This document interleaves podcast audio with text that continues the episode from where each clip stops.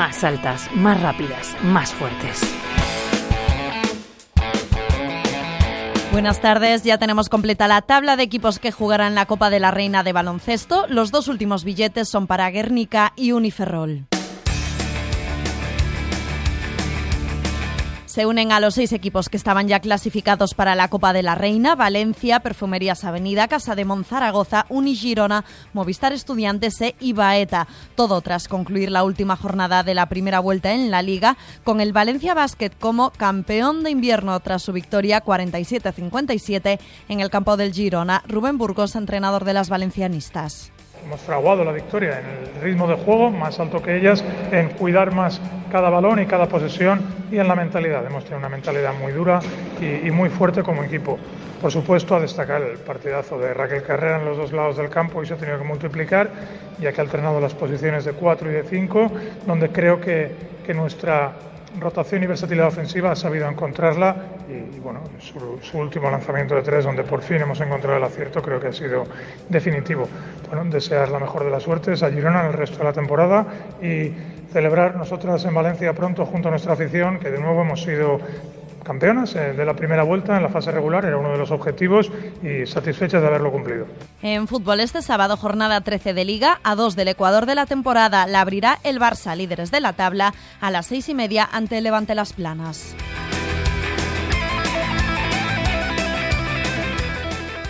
Hoy dedicamos unos minutos a Carmen Valero, una leyenda del atletismo español que fallecía este pasado martes a los 68 años. Orígenes muy humildes, empezó sin las zapatillas apropiadas porque en su casa no podían comprarlas. Sus primeras zapatillas de clavos las pagó a plazos. Eh, sí que te puedo decir que en la calle mi mejor juguete era correr y siempre corriendo con, con los niños y bueno, al final no querían correr conmigo porque los ganaba. Y desde ese comienzo difícil a ser considerada mejor atleta del siglo XX. Así recordaba los homenajes en una entrevista en Radio Nacional ya retirada del deporte. Fue un tema muy especial porque al lado había una, una ciudad, un pueblo que se llama Zaya, es donde yo empecé mi carrera deportiva prácticamente en los campeonatos de España.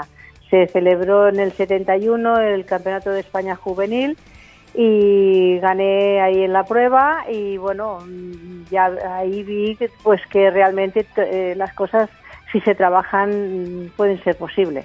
Carmen Valero fue la primera atleta española en competir en unos Juegos Olímpicos en Montreal 76. En su palmarés, dos títulos mundiales en cross, todo en una época muy diferente a la actual. En, aquellos, en aquella época, pues claro, nos encontrábamos que la mujer no estaba bien visto que hiciera tanto deporte como eh, a nivel de hombres y entonces, bueno, te pasabas por la calle corriendo y te decían que mejor que fuera a fregar, que eso era lo mejor que podía hacer una mujer un reflejo de la sociedad que no era diferente en los organismos deportivos, donde a las deportistas se les daba un trato muy diferente a sus compañeros.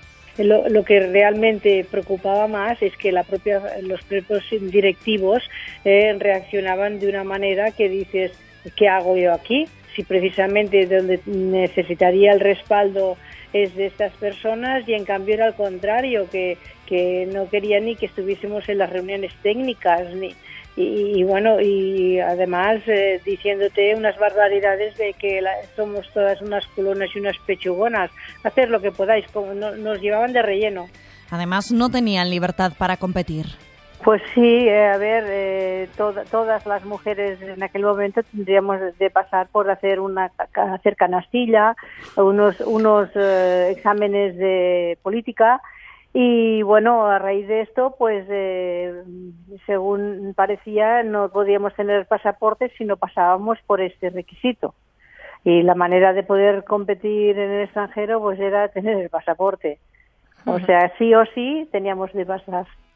Esta es la voz de Carmen Valero, una pionera del atletismo femenino español. Su presencia y sus títulos han abierto la puerta a muchas que llegarían después. Descanse en paz.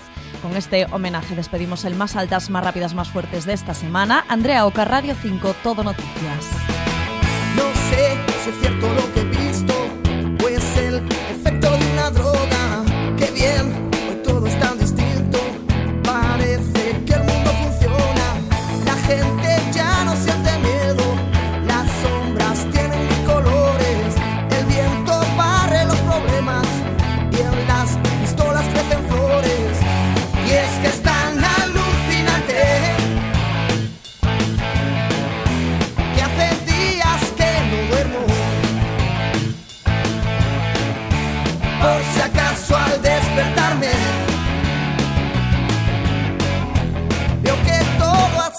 sueño.